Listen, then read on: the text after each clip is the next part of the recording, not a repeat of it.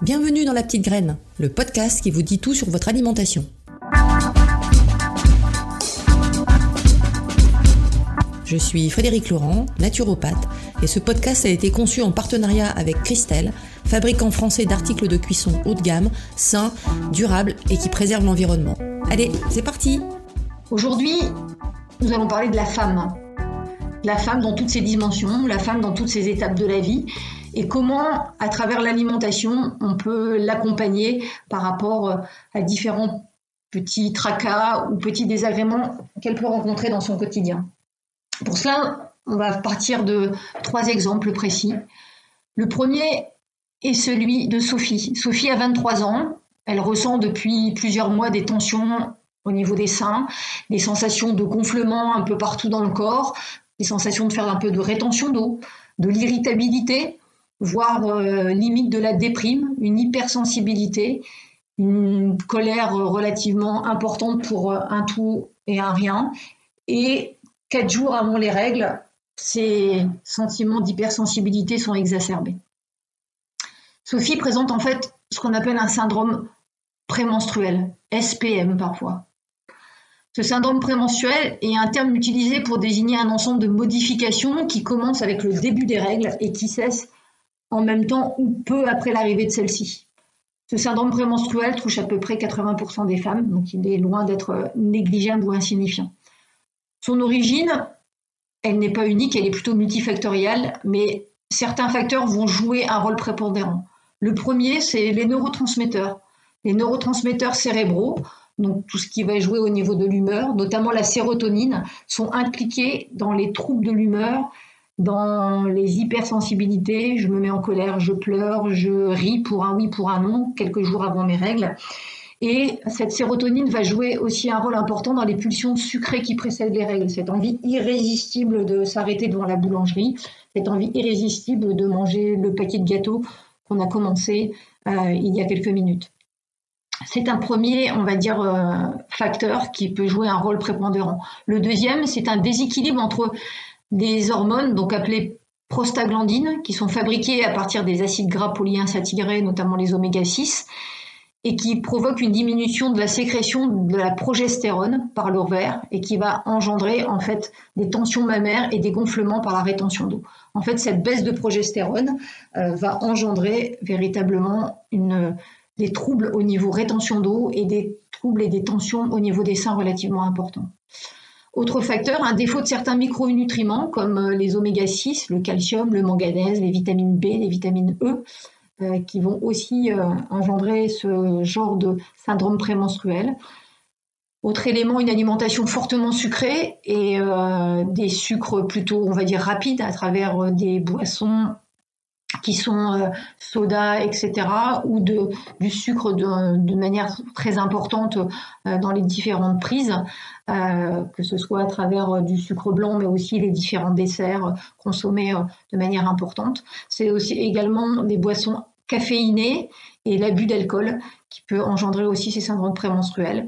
Et sans oublier le stress qui va, on va dire, consommer énormément de micronutriments euh, au niveau de l'organisme au détriment de la fabrication correcte au niveau des hormones qui vont permettre de réguler les différents cycles de la femme, et notamment la partie fabrication progestérone et oestrogène. Donc comment on peut y remédier pour aller mieux? En fait, on peut, euh, on peut proposer à Sophie de renforcer ses apports en magnésium, fruits secs ou oléagineux, donc euh, amandes, noix, noix de cajou, noisettes, abricots secs, prendre des eaux qui sont euh, enrichies, euh, des eaux de, de source que l'on va enrichir avec du magnésium marin, type sérum de Quinton, pour pouvoir favoriser un apport en magnésium. De prendre des aliments qui sont riches en vitamine B, donc les levures, le germe de blé, qu'on peut saupoudrer dans les salades, hein, tout simplement. Autre élément important, de renforcer les apports en tryptophane, qui est le précurseur de la sérotonine, qu'on a déjà vu pour la partie sommeil. Vous allez le retrouver dans les œufs, dans les produits laitiers, dans les différents poissons. Vous allez pouvoir également le retrouver dans les différentes euh, céréales, dans la dinde, dans euh, également les bananes, dans les différents oléagineux. Et puis euh, combler euh, le déficit dans euh, cette petite hormone issue des acides gras polyinsaturés oméga 6, donc les prostaglandines, par un apport plus important d'huile d'onagre et ou d'huile de bourrache, donc que l'on peut prendre par voie, par voie interne pour vraiment limiter la partie syndrome prémenstruel. Autre étape qui est aussi importante dans euh, la vie d'une femme euh, lorsqu'elle le désire, c'est la période de grossesse. Et on va retrouver euh, Estelle, qui a 30 ans et qui, depuis quelques jours, s'aperçoit qu'elle a un retard au niveau des règles. Et en faisant un test, s'aperçoit que ce test de grossesse est positif. Et donc, va avoir, euh, on va dire, euh, une étape de neuf mois absolument merveilleuse qui est la grossesse, et avec euh, un souhait, on va dire, tout particulier d'avoir une grossesse la plus équilibrée possible pour elle et pour son bébé. Donc on va pouvoir lui conseiller un certain nombre de micronutriments donc, qui vont intervenir dans la grossesse. Donc on va avoir d'abord la partie fer, euh, la grossesse entraîne une augmentation des besoins en fer euh, importante. On va observer des déficits de 60 à 75% chez euh, les femmes en fin de grossesse généralement. Il faut déjà se poser la question s'il n'y a pas un déficit avant la partie grossesse, puisqu'on retrouve très rapidement et très souvent des déficits en fer. Donc une future maman déficitaire en fer sera plus fatiguée, moins résistante aux infections et donc plus sujette aussi aux troubles de l'humeur.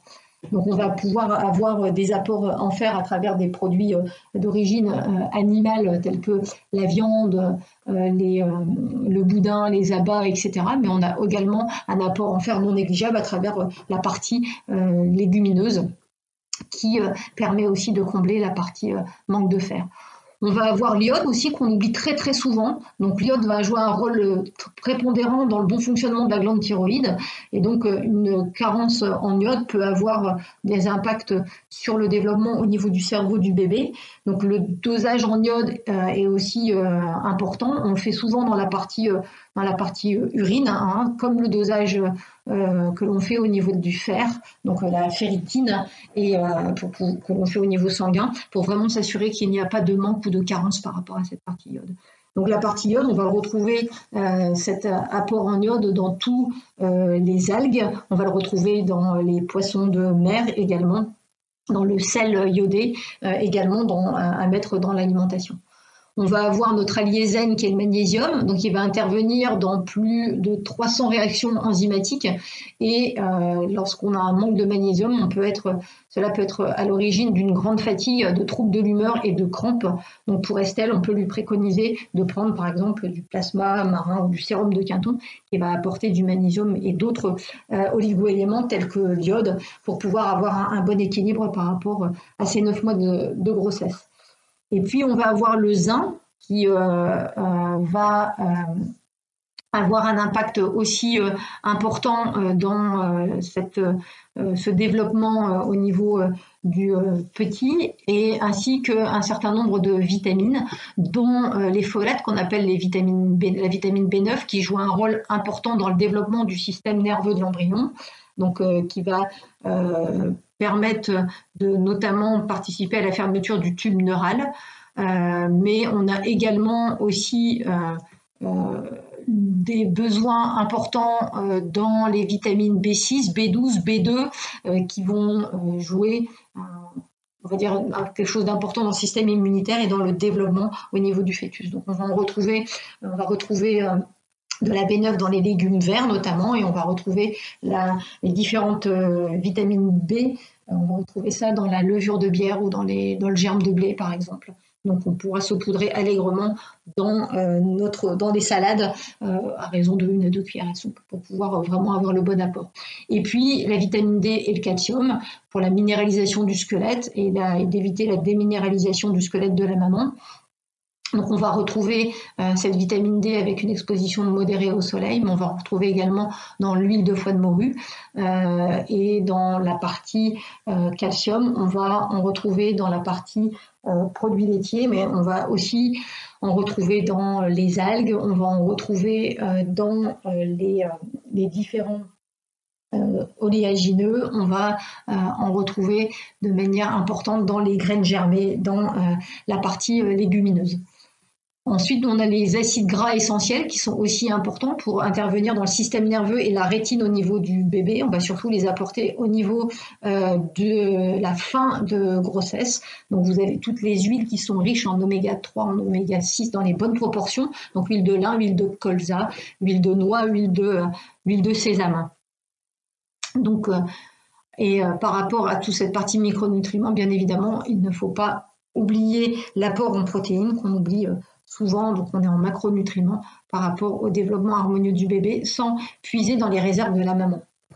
Et puis quelques années plus tard, euh, on va se retrouver avec euh, Françoise, qui a 54 ans et qui euh, est ménopausée depuis quelques mois, avec des bouffées de chaleur qui lui réveillent la nuit, des coups de fatigue relativement importants, une prise de poids et puis une sensation d'être un peu mal dans sa peau, aussi bien d'un point de vue physique que psychique et euh, qui aimerait aussi avoir une orientation, on va dire, à travers son alimentation pour rééquilibrer euh, toute cette partie euh, déséquilibre liée à la ménopause et pouvoir faire ce passage de manière la plus tranquille et la plus équilibrante possible par rapport à elle. Donc la ménopause, c'est un stade de la vie qui est caractérisé par une diminution de la sécrétion des œstrogènes et de la progestérone, qui est en fait due à l'arrêt progressif du fonctionnement au niveau des ovaires. Donc elle survient à peu près autour de 50 ans. Elle est un petit peu plus euh, précoce, euh, notamment chez les fumeuses. Euh, et souvent, elle va se retrouver en même temps que la, partie, la même date ou les mêmes périodes que, que les mamans. Donc, en fait, pour Françoise, il est intéressant de savoir à quel âge aussi sa maman a été ménopausée. Généralement, on retrouve à peu près les mêmes périodes. Les manifestations sont assez variables d'une femme à l'autre. Hein. On peut avoir des, femmes qui n'ont absolument aucun symptôme et aucun trouble pendant euh, ce passage et ce retour euh, vers un, nouvel équilibre. Et euh, on va parler dans ce cas-là de vulnérabilité individuelle qui va être liée à deux facteurs principaux, les facteurs environnementaux et les facteurs nutri nutritionnelle, c'est-à-dire que selon l'environnement dans lequel se trouve la femme et son statut en termes de nutrition, elle va être plus ou moins vulnérable par rapport à ce passage par la ménopause. Donc, euh, une femme sur deux va avoir sa qualité de vie qui va être perturbée soit par des bouffées de chaleur qui peuvent être, à l'origine de troubles de sommeil et de fatigue, soit des troubles de l'humeur avec de l'irritabilité, de la déprime et de l'anxiété, soit une sécheresse cutanée et vaginale avec euh, parfois des vaginites, des douleurs vaginales, des cystites, des rapports qui deviennent douloureux, ou une prise de poids, voire des troubles de la libido. Donc vous pouvez les faire tous, vous n'êtes pas absolument obligé de les faire tous. Dans le cas de Françoise, on voit qu'il y a quand même beaucoup de fatigue, des bouffées de chaleur, une prise de poids et euh, des modifications au niveau euh, physique et psychologique qui euh, sont perturbantes pour, pour elle. Donc comment on peut y remédier? On peut y remédier, on limite les bouffées de chaleur par euh, l'apport euh, d'extrait d'acné à grappe noire, d'acté à grappe noire, voilà, qui est une bonne manière de réguler par rapport aux bouffées de chaleur. On peut booster aussi la sérotonine pour retrouver la, sérénité. Donc, on va retrouver tous les aliments qui sont riches en tryptophane, les produits laitiers, les œufs, les poissons, euh, les bananes, les oléagineux. Et la sérotonine va aussi être euh, précurseur de la mélatonine, donc va permettre de favoriser aussi euh, la partie euh, endormissement, donc d'avoir une meilleure récupération, un sommeil plus profond qui va éviter d'être réveillé par les bouffées de chaleur. Il va falloir réhydrater sa peau, non pas de l'extérieur, mais de l'intérieur, avec des acides euh, gras polyinsaturés. Donc, on va utiliser des huiles végétales qui sont riches en oméga 3 et en oméga 6 dans la bonne proportion. Donc, on va utiliser les graines de lin, les graines de bourrache, les graines de cameline, les graines de colza ou des huiles de bourrage de cameline de colza dans la partie euh, alimentation pour garder un ventre plat, en fait, lorsque l'on a euh, une, euh, au moment de la ménopause, on va avoir euh, l'insuline qui devient plus, on va dire, paresseuse et donc moins efficace. Et donc, plutôt que de faire pénétrer le sucre rapidement dans les cellules musculaires ou de le stocker dans le foie, ça va plus rapidement se stocker au niveau de la graisse et notamment de la graisse abdominale. Donc, pour garder un ventre plat, on va éviter les sucres rapides, surtout entre les repas, et on va favoriser les sucres qui sont plus lent, donc à charge glycémique basse, en particulier les légumineuses, les euh, céréales euh, semi-complètes et complètes faites et produites de manière al. Et puis sur le plus long terme, par rapport à la partie ménopause, on a toute la partie ostéo, ostéoporose. Et donc, euh, pour pouvoir y remédier, on va avoir besoin d'avoir un apport suffisant et nécessaire en vitamine D, qui va permettre euh, l'assimilation et la fixation du calcium. On va retrouver également euh, un besoin avec une alimentation riche en calcium, donc dans les laitages, les sardines, les fruits et légumes frais ou secs, les oléagineux, les, les algues, les graines germées, qui peuvent également apporter du calcium en quantité importante et puis euh, d'équilibrer dans son assiette en limitant les aliments qui sont acidifiants et en favorisant les aliments qui sont alcalinisants pour pouvoir permettre de retrouver un, véritable confort par rapport à cette partie post-ménopause. Eh bien, écoutez, euh, j'espère que vous aurez trouvé euh, quelques pistes par rapport à des petits soucis ou tracas qui peuvent vous être, être présents chez vous en tant que femme. Et je vous dis à bientôt.